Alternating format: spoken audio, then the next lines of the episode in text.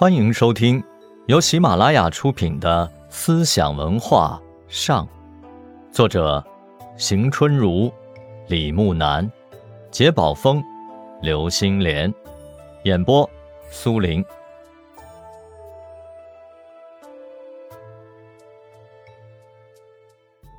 考据之学为汉代古文经学所开启。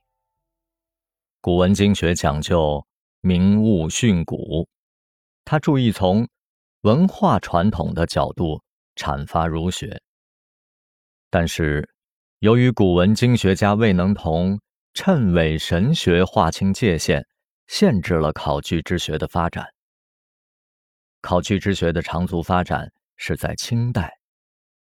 清代的考据之学也被称为朴学，因为它打着。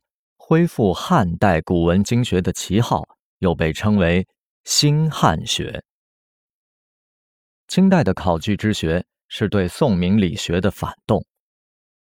明亡之后，一些有识之士痛定思痛，深刻的反省江山易主的历史教训。他们认为，宋明理学空谈性命、脱离实际所造成的理论偏差，是明亡的原因之一。为了避开宋明理学的误区，他们主张从经典出发，重新发掘儒家意蕴。清代考据学的创始人是明末清初的杰出思想家顾炎武。顾炎武，字宁人，初名绛，他曾化名蒋山庸，他是江苏昆山人。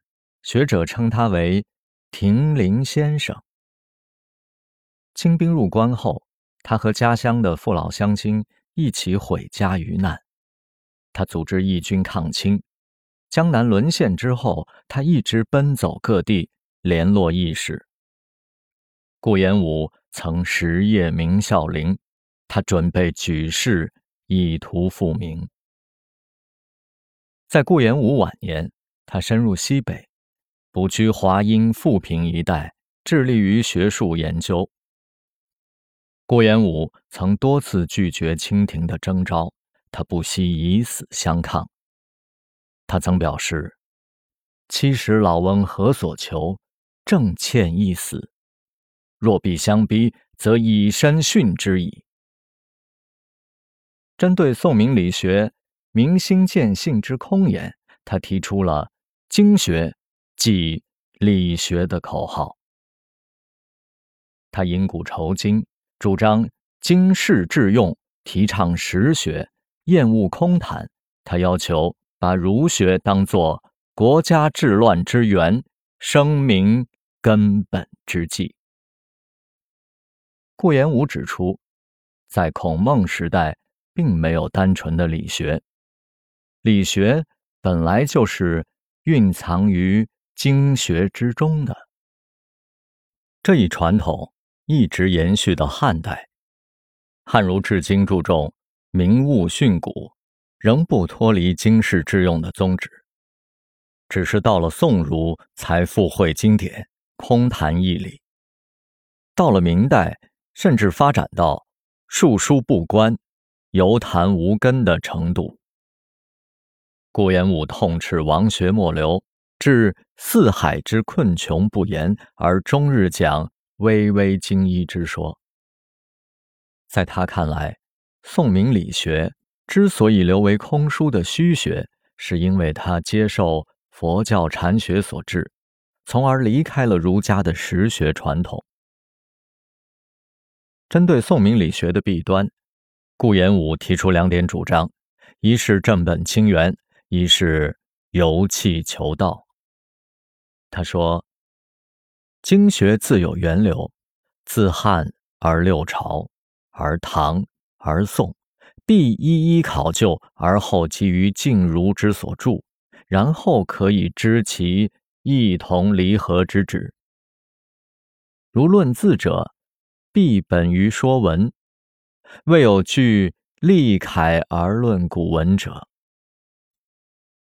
为了弄清源流，他主张。”先从音韵训诂入手。顾炎武写出了《音学五书》，奠立了古音学的基础。他针对宋明理学家的道气对立论，提出“形而上者谓之道，形而下者谓之气。非气则无所欲。”说在乎孔子之学，勤于诗乡也。他认为，道气二者是统一的，要真正的由气求得道，除了读经书以外，还应当深入实际，同客观事物相接触。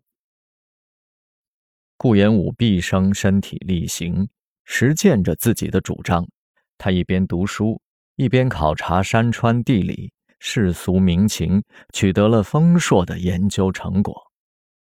他写的《日之路》，凡经义、史学、官制、吏治、财富、典礼、余地、译文之属，一一疏通其源，考证其谬误，是清代考据学在初创阶段的代表作。